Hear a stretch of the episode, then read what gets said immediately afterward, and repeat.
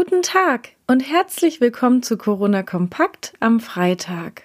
Nach dem Schlachtbetrieb in Bad Bramstedt sind nun auch im DHL-Paketzentrum Neumünster diverse Mitarbeiter mit dem Coronavirus infiziert. Die genaue Zahl nennt weder DHL noch die Stadt Neumünster, aber es sollen bislang mindestens neun Menschen betroffen sein. Um Klarheit zu bekommen, wurden die rund 450 Mitarbeiter auf Corona getestet. Derzeit liegen aber noch nicht alle Ergebnisse vor. Die infizierten Mitarbeiter und einige Kollegen des Standorts wurden in Quarantäne geschickt. Aktuell laufe der Betrieb im Paketzentrum am Krokamp ohne Einschränkung weiter. Dort werden täglich rund 400.000 Pakete bearbeitet. Auf die Obergrenze von Neumünster hat die Infektionskette noch keine Auswirkung. 40 Neuinfektionen darf es auf sieben Tage verteilt geben. Derzeit sind es sieben. Somit müssen vor Ort noch keine Lockerungen zurückgenommen werden.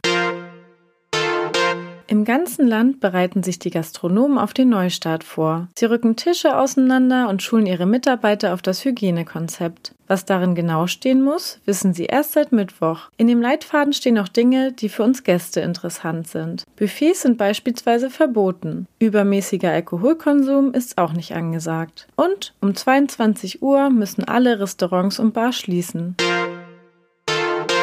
Die Vorbereitungen für die Kieler Woche 2020 laufen inzwischen auf Hochtouren. Doch dieses Jahr wird wegen Corona einiges anders sein. Segeln plus X heißt das Motto vom 5. bis 13. September. In der Sitzung der Ratsversammlung stellte das Kieler Wochebüro gestern erste konkrete Vorstellungen davon vor, was plus X sein kann. Das X solle vor allem das Gemeinschaftsgefühl und den Zusammenhalt in den Mittelpunkt stellen, sagte Kieler Woche-Chef Philipp Dornberger. Ein Schwerpunkt werde auf Veranstaltungen jenseits großer Eventflächen gelegt. Es gibt kleinere, dezentrale Veranstaltungen. Andere finden im digitalen Raum statt.